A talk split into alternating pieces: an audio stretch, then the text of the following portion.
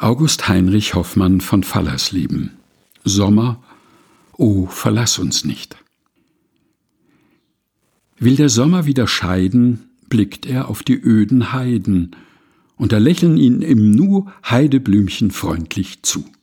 Hell umglänzt vom Strahl der Sonne, freuen sie sich der Sommerwonne, und ein jedes Blümchen spricht Sommer, oh, verlass uns nicht. Doch den Blumen ist hienieden, ach, ein Sommer nur beschieden.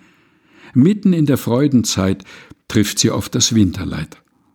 Sommer, sieh noch einmal wieder von dem blauen Himmel nieder, send uns doch dein mildes Licht, Sommer, oh, verlass uns nicht. Sommer hört's und käme gerne, doch er kann aus weiter Ferne einen Scheidegruß allein senden seinem Blümelein. Und die armen Blumen wagen kaum die Augen aufzuschlagen, rufen, bis ihr Herze bricht, Sommer, oh, verlass uns nicht.